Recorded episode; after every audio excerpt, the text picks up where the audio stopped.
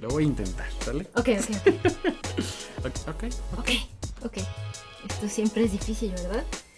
Sí. Hola a todos. Esto es Detrás de la Pizarra. Él es Giovanni. Sara. Y ella es Nadia. Y el día de hoy, como prometimos la semana pasada, vamos a platicar un rato sobre los alumnos. Los alumnos. Terribles alumnos. Recuerden que nos pueden acompañar en varias plataformas. Estamos en Spotify, ya estamos en Google Podcast también. Y si esto de la tecnología es un viaje sideral para ustedes, siempre nos pueden encontrar en el lindo y confiable YouTube y consumirnos como si fuéramos un video. Pero esto es un podcast, señores. Hay que empezar Es a escuchar correcto. podcast. Es correcto. Entonces, ya casi terminas tus exámenes finales. ¿Te falta alguno o ya acabaste? Ya acabé nada más. Bueno, tengo que calificar uno, pero básicamente ya acabé. Comienza la vacación slash desempleo.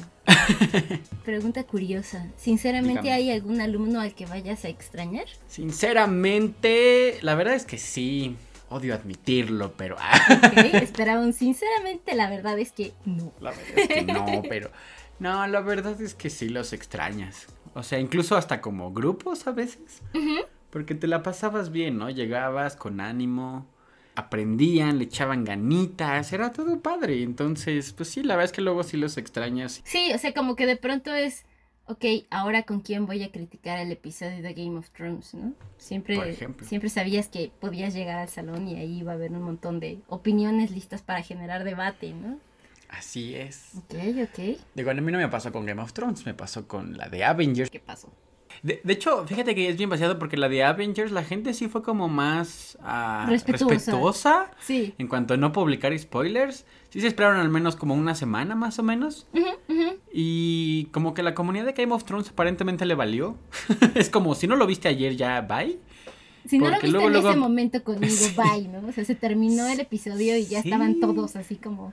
"¡Ah!". Sí, 10.000 spoilers, 10.000 memes. Y Sí. entonces es como, ok. Yo creo que Avengers era como algo tan esperado porque era tan largo. Digo, también Game of Thrones fue muy largo, pero supongo que Avengers llegó a más público. Entonces yo creo que por eso la gente fue como de no te voy a arruinar las cosas. Y fue Ujú. padre, eso estuvo chido, ¿no? Y así pasó con los alumnos. O sea, cuando hablábamos de, de Avengers fue de, ¿ya la viste? ¿Ya la viste? De hecho, los chavos se fueron buena onda porque ves que hubo la primera jueves, me parece. Ajá, jueves. Y yo lo iba a ver hasta el sábado. Entonces de repente yo les decía, no, no hablen de Avengers, por favor.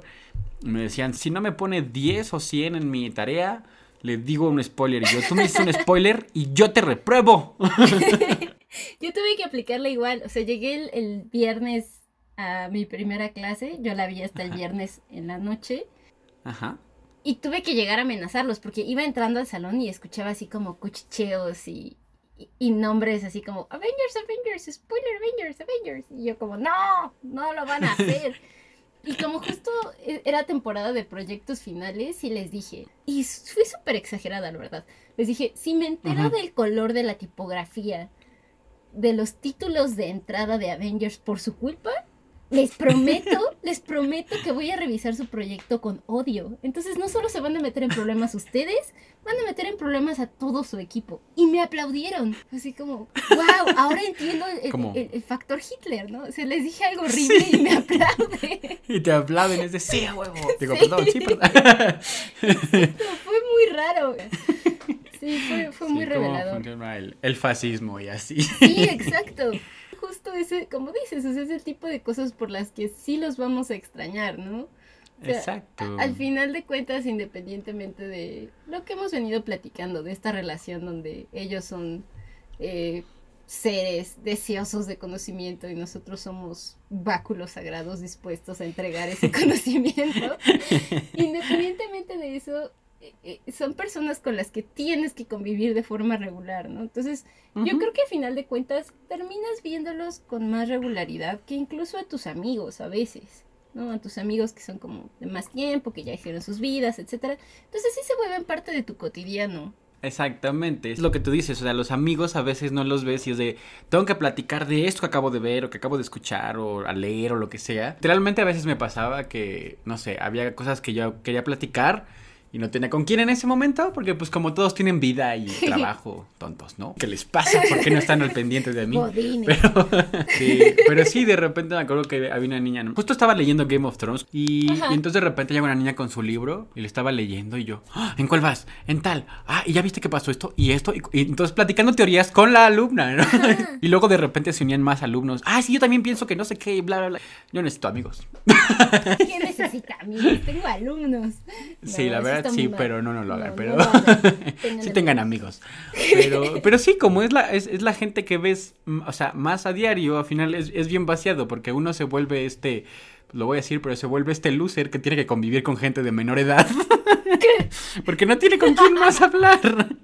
O sea, como decíamos, sobre todo que somos, por ejemplo, cátedra, pues luego a los maestros raramente los ves, entonces tus colegas, pues no siempre puedes hablar con ellos. Sí, sí, sí, ni siquiera puedes hablar con tus colegas, quedas reducido a hablar con los niños. Los niños. Ay, pero también es interesante porque a veces sí, ya sabes, ellos también se las dan de, yo es que yo tengo el alma vieja. Y sí es cierto, o sea, de pronto sí hay alumnos que, digo, o sea, puedo decir el caso de Isaac, quien sea Isaac sabe que estoy hablando de él que estaba más tiempo con los profesores, con los alumnos, ¿sabes? Era así como, oye, ¿tú no eres profesor? No, soy alumno. Y es como, ¿por qué estás aquí todo el día? ¿no? Estoy feliz.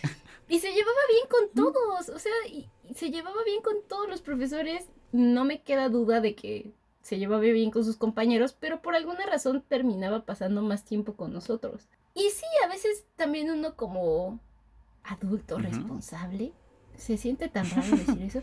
Si encuentras algunos alumnos que de verdad es interesante ver su punto de vista de las cosas. Sí, de hecho, hasta que estábamos hablando todo esto también de Avengers, fue, fue vaciadísimo porque, y digo, ahí fue un spoiler sin querer. Porque fue cuando fue la de Infinity War. y entonces llegaron y yo le digo, igual, no me diga nada, la quiero ver, la voy a ver el fin de semana. Pero había como creo que tres alumnas, o sea, todos estaban como tristones porque lo habían visto. Y tres alumnas que literalmente mencionaban y les empezaban a salir las lágrimas. Y entonces yo así de, pues, ¿qué pasó? Porque es que está muy triste, pero cuando lloraban, yo dije, ah, se murió Spider-Man. ¿Quién de ellos sería que causara de plano un llanto? Y dije, pues Spider-Man, porque es de los más Giovanni jugando a adivina quién Pero literalmente mencionabas así de, es que es la película y, casi casi salían las lágrimas. Una niña de plano no yo dejaba de llorar. Como tranquila, es una película. Sé que la viste cuando tenías cinco años. Salir salón? Como que eso también. Sí, se convierte en un, un poco en un puente, ¿no? Entre tú, la, generación del medio y tus sobrinitos.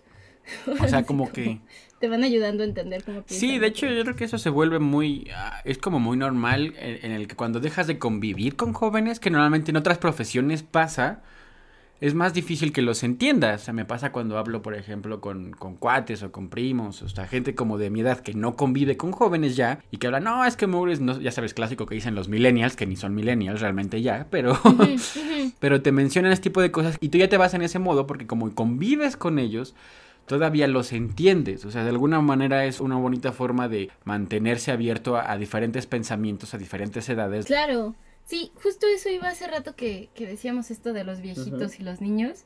Porque así como convivo con este grupo de personas que son como 10 años más chicos que yo, igual convivo con un grupo de personas que son no sé, más grandes que mis papás. igual es una relación de tipo amistosa y es bien interesante porque te das cuenta de los valores, los intereses o el concepto que tienen de problemas a diferentes edades.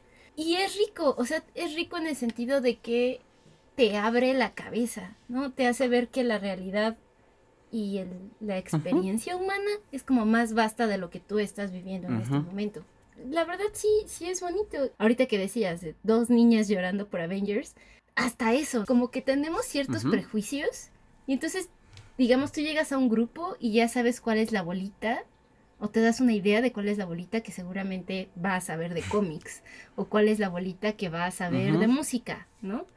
O cuál es la bolita que va a saber de la Liga Mexicana de Fútbol. Porque la verdad es que sí, como profesor, te vas haciendo de ciertos prejuicios. ¿no? Como que sientes que te van repitiendo a la gente. Sí, yo creo que en general es normal, porque la vida como que es más o menos así. A veces pensamos que somos, como dicen, somos únicos y detergentes. Y la verdad es que también, que eso es lo, lo, que pasa luego con el internet, que te das cuenta de que no eres tan diferente incluso a alguien, por ejemplo, en China o en Japón o en India o donde sea. Por ejemplo, ya ves que había un meme que era como, soy el, el único que tal cosa. O sea, y el que yo me encontré fue uno que decía, soy el único que cuando iba de chiquito de viaje se imaginaba un tipo corriendo en la carretera, saltando obstáculos. Mm. Cuando leí eso fue así como un shock personal porque dije, creí que solamente yo lo hacía porque nunca lo he platicado con nadie. Y resulta que un chorro de personas en el mundo, millones de personas, les pasó, o sea, sin siquiera tener relación, ¿no? Y es como de. ¡Oh! Giovanni, exacto, así. Dios, tú dijiste que yo era especial. Mi mami me dijo. me mentiste. Sí, todo lo que empieza con mi mamá me dijo siempre es una mentira. No, no siempre, pero al menos. pero sí, llega un momento que, pues a final de cuentas, somos gentes, tenemos ciertos valores, vivimos en cierta sociedad. Entonces, muchos patrones se repiten. Entonces, a veces sí llegas que el cuate que dices, pues. Este cuate que es callado seguramente va a pasar completamente desapercibido, posiblemente no tenga amigos. O el que es muy latoso ya sabes que se la va a pasar hablando, no va a pelar mucho, le va a ir un poco mal. Pero son esos como, ah, como dices, prejuicios que a veces nos generamos y que a veces te, te dan como sorpresas. Sí, ¿sabes qué pasa con estos alumnos que dices así? Eh, es callado, se sienta en medio, pero en realidad no está hablando con nadie, no participa, no le va bien, pero tampoco le va mal en la clase. Esa es la receta perfecta para un alumno del que nunca te vas a aprender su nombre, ¿no? O sea, el atoso sea como sea, te vas a aprender su nombre porque dominio, ¿no? Así, Juan, cállate. Entonces tienes que saberse su nombre como para que te voltee a ver con cara de gatito asustado. y a los que les va bien, también te vas a aprender su nombre porque vas a decir, ¿quién lo hizo bien? Ah, claro, Pedrito, ¿no? Ah, Pedro, sí, Pedro. ¿no? O que revisas una tarea que está bien hecha y te vas a acordar del nombre. Pero estos niños que son de entre, no sé, 80 y 88, es raro que te aprendas su nombre, la verdad. Ese es el tipo de personas en las que hace rato antes de que empezáramos con esto yo decía, bueno, alguno de esos alumnos ha trascendido y, si lo ha hecho, ¿cómo le hizo? ¿Cómo le hizo para conseguir un lugar en mi corazón? si no era muy malo ni muy bueno. Yo creo que también tiene que ver con lo que platicábamos de a veces las conexiones y lo que platicábamos incluso la vez pasada de cómo le vas a llegar a tus alumnos. Entonces, a veces tenemos que tener cuidado con esos alumnos que no estamos llegándole. Es como, bueno, un día me voy a proponer platicar con, o sea, a veces tenemos que dejar un poquito de lado la materia y empezar a ver otras cosas como de fuera, de, de películas, de series, de deporte o algo, y ver cómo conectas con ellos, porque la verdad es que ellos luego son como los más vulnerables en ese sentido. O sea, pasan tan desapercibidos porque no, no es de como, ah, bueno, este ya me llevo bien porque él, él le va, en general se lleva bien con los maestros, le va bien, es atento, etcétera.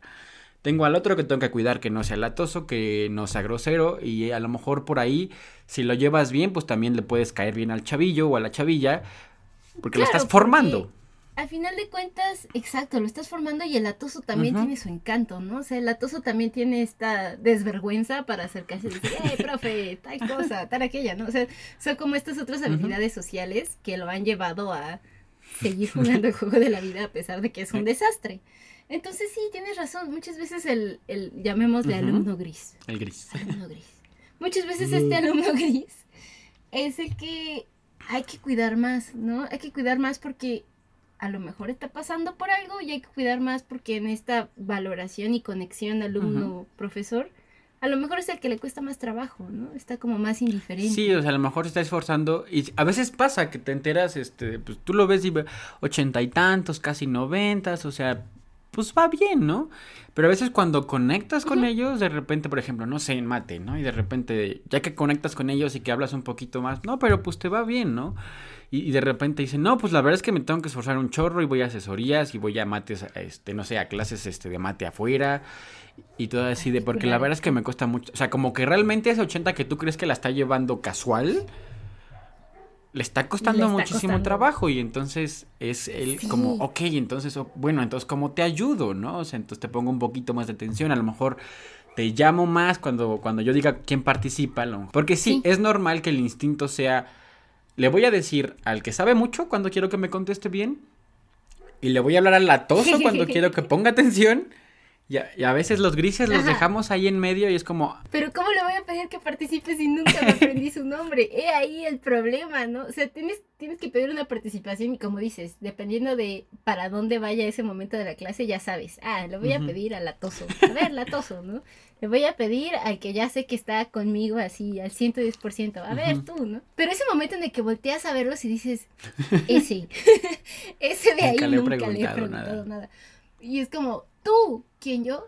No, el de, atrás, ¿no? Ya desde ahí estás perdiendo. Fíjate, a mí casi siempre intento aprenderme los nombres de todos en menos de dos semanas. Igual, igual. yo creo que también los más difíciles, no sé si te ha pasado, es que tienes dos grises en dos diferentes grupos y se parecen. Y, entonces es como, se llama fulanito o menganito. O este es menganito y el otro es fulanito. y es como... Sí, es como, voy a decir ¿Sabes qué? Hoy no le voy a preguntar. voy a ver cómo se llama y mañana le pregunto. y esto que dices de la sorpresa, también me ha pasado que tú ya tienes como muy encasillado a un alumno. Así de, ah, este alumno es así, y así y así. Mm. Y de repente lo pones en una situación que creías que sabías cómo iba a reaccionar y el caos ocurre. ¿no? sé si te ha pasado en este típico de, ah, le voy a decir al listillo de la clase que pase al frente porque ya sé que está completamente listo y pasa y se rompe. Tenía un chico que era era bueno, era muy bueno, pero digo, de mi lado era tópico de Ay, ni siquiera me acuerdo cómo se llamaba. Imagínate que era como tópico de narrativa visual, algo así. Entonces estábamos viendo esta parte de cómo hacer personajes, cómo contar historietas, etc. Y, tenía un alumno que así tenía una estrella en mi corazón constantemente, ¿no? Decía yo, este niño va a llegar lejos, lo está haciendo muy bien, bien. Entonces un día les puse un ejercicio de hacer un análisis de una caricatura actual.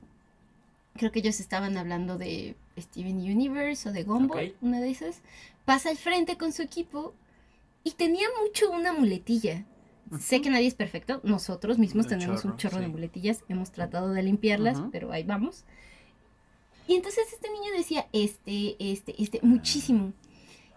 Y como yo lo tenía en un concepto de una persona segura, sí, fuerte, en, el sentido no literal de la palabra, se me hizo muy fácil así estaba yo viéndolo y, lo vi y le dije así como, Joaquín, detente, te voy a interrumpir.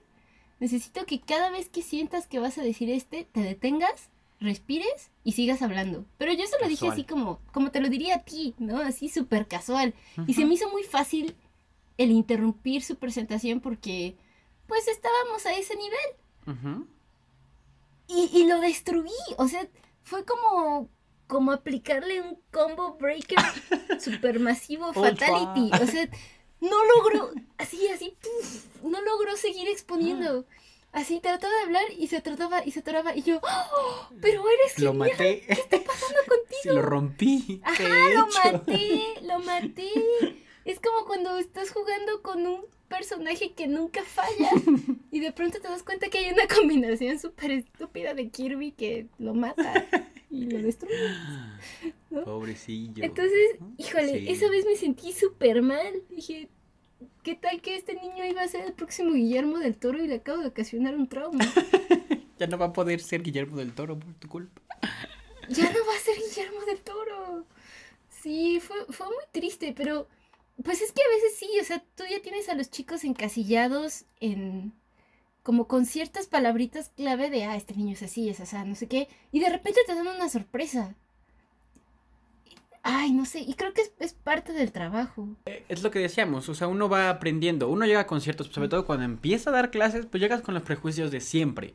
Los prejuicios incluso que tuviste desde que, o sea, desde que eras este alumno. Eras alumno. Y a veces te pasa cuando vas, o sea, cuando de repente, no sé, vuelves a dar la clase y luego tenido el prejuicio de alguien y de repente es de, no, espérate, primero voy a ver, a ver si este alumno realmente es de esta manera, porque recuerdas esa experiencia donde a veces, como dices, a, veces presionamos de más a los que creemos que pueden dar muchísimo y de repente los rompemos sin querer. Ay, sí, Y a veces dejas de lado a muchos que podrían dar mucho más. Digo, a veces es difícil conectar con todos porque son tantos y en tan poquito tiempo, pero a veces es ese recuerdo de decir, ok, a lo mejor hoy no pude conectar con los 33, pero empiezo con dos y mañana con otros dos.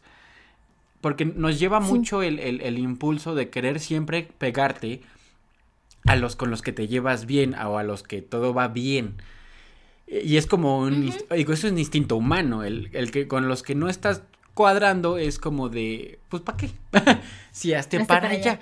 Y desgraciadamente como profesor no puedes hacer eso, tienes que romper el pues estigma que uno trae como persona, porque incluso no sé si te ha pasado el de, mira, ni lo voy a regañar porque ya sé que este va a responder y se va a poner bien loquito y queremos evitar esa confrontación. Creo que es como normal en un humano querer evitar confrontaciones, o sea, nadie se quiere sentir mal ni incómodo. Pero a veces tienes que hacerlo ya de la forma, o sea, quitarte el instinto y de decir de forma lógica, pues si se pone loco, pues a ver cómo le hago para que se tranquilice y entienda, porque no. pues sí, ¿cómo nos tocan los dos, no? y este, ¿de qué riata sale más correas? Pero no, o sea, tienes que tienes que irte más mentalizado, decir, ya sé que se, posiblemente se va a poner loco, yo voy a tener que ir súper calmado y cuando él se suba hasta arriba, entonces de, no, no, no, no, vente, regrésate, ¿a dónde vas? Es de, ¿por qué? Porque tienes que hacer que el chavo entienda, aprenda, ya sea, aunque no sea de la materia, por su bien a futuro. Ah, me ha tocado alumnos, que incluso un alumno que ah, me llegó a decir una grosería, y luego te enteras que el chavo trae muchos problemas con el papá. Y entonces es como, pues sí, y además, si trae problemas con el papá y yo soy profesor hombre, pues me veo como la figura de autoridad masculina con la que no trae mucho, este, pues muchas ganas de llevarse bien. Fíjate que a mí me costó muchísimo trabajo aceptar esa parte, o sea, aceptar que esa parte es real, porque llegué a tener algún no, lo llamaría conflicto, roce, dificultad con algún alumno. Y, le platicaba a mi coordinador y me decía, es que está teniendo el mismo problema con todas las profesoras mujeres. Y yo decía, no, seguro es otra cosa, debe ser otra cosa, hay algo que no estamos viendo. Hasta que tuve que aceptar que sí, que la verdad es que el chico traía eh, algo atorado por otro lado y que tenía que ver con una figura de autoridad. Sí, como luego los mommy issues o los daddy issues. Y esto que mencionabas ahorita, o sea, todo este tema de las habilidades socioemocionales, sí es súper importante y, igual, o sea, es otra cosa que a nivel personal me ha costado trabajo reconocer que existe y que como academia tendríamos que hacernos cargo de eso. Pero hace unas semanas, platicando con la profesora Maru Rojas, que es directora en la Ibero, nos decía que incluso a nivel, lo que acabas de decir, o sea, a nivel de mercado laboral, eh, estas carencias socioemocionales, es el nombre correcto, están trayéndole muchos problemas a los empleadores, porque eh, estos millennials que somos nosotros, imagínate, si nosotros tenemos estos problemas, peor los alumnos, ¿no? Solamente se está poniendo peor, que nos cuesta mucho trabajo hablar los problemas, o, incluso tocó un, punto que así sentí la llaga personal, así, ah, dijo, es que ustedes están acostumbrados a poner las cosas en silencio, están acostumbrados a dejar en visto, mm. Y entonces se les hace fácil dejar en visto una conversación en WhatsApp, se les hace fácil dejar en visto esto que acabas de decir, tenemos un problema, luego lo hablamos y ese luego nunca llega. Se les hace fácil eh, no responder a eh, como pequeñas situaciones que se están gestando a nivel laboral y en qué termina en que de pronto los corren y ustedes no entienden por qué si a nivel técnico estaban haciendo bien su trabajo. Exacto. Sí, lo, vi y dije, oh por Dios, es cierto, casi todos mis grupos de WhatsApp los tengo en, mute. Si son parte de mis grupos de WhatsApp, lo siento mucho, algún día se iban a enterar es esta cosa de decir, si no me interesa de manera directa e inmediata, no tiene por qué tener mi atención. ¿No? Que creo que es una vista bastante egoísta del mundo. Acepto que nosotros lo tenemos, pero me queda claro y es obvio que los de abajo, o sea, los que ya crecieron, esto que le dicen ahora la generación app, lo trae peor. Y lo dijiste tú alguna vez, o sea, esto de matemáticas me va a servir para esta semana, no, entonces no tiene mi atención. ¿no? Y, tienes niños tratando de meterse todo el temario la noche antes del examen y escupiéndolo de sus cerebros la hora después del examen. Porque no les importa. Sí es un tema de egoísmo muy, muy, muy fuerte. Sí, sí, yo lo que, como lo que digo, lo que pasó con este chavo que llegó a decir la grosería, pues ya cuando hablas con la tutora te, te platica de todo el problema que trae y lo entiendes, porque obviamente en ese momento estás enojado, ¿no? O sea, cuando pasa esto, pero dices, obviamente tiene que tener su sanción el chavo, porque pues no puede estar haciendo, comportándose de esa manera ni dando el ejemplo. Este, pero lo bueno es que después de esto hablaron con él y él sí llegó y se acercó a la siguiente clase a decir, este, porque literalmente le dije, o sea, no puedes entrar, porque la vez pasada te dije que además de que te iba a salir no ibas a poder entrar porque fue una falta muy grave, además del reporte que tuvo, y, lo bueno es que llegó como más tranquilo, o sea, como que él notó que había hecho algo mal. O sea, cuando, yo supongo que la tutora platicó con él y posiblemente su mamá, porque hasta me menciona a su mamá diciéndome, no, a nosotros no nos educaron así, etcétera, etcétera. Sí me dice, este, pues me pidió una disculpa. Y, y, cuando yo le dije, ¿estás de acuerdo que no puedes entrar? Sí, sí, sí, sin problema. Entonces, a veces te das cuenta que no son así. O sea, que uno piensa, no, este cuate es de lo peor, es una lacra. A veces simplemente fue un momento que explotó que también tienes que aprovechar para cuando esté tranquilo, el decirle, tienes que tener mucho cuidado, deja tú de mí, a mí me dejas de ver en un semestre si quieres. Pero vas a tener un jefe, o, ¿qué tal que te pasa con una autoridad de las que, peor que un jefe, un policía? o sea, un policía y de los malos. De los que donde tú les hables poquito mal, te van a hacer de lo peor. Entonces tienes que cuidar esto, o sea, ya, ya ni siquiera por, o sea, por por otra cosa más que por tu propio bien, por tu propia salud, hasta física. Tienes que tener cuidado cómo actúas y, ser más inteligente. O sea, sobre todo si tu carácter es muy fuerte, empezar a saber cómo identificar cuando te van a hacer explotar para que no explotes en ese momento.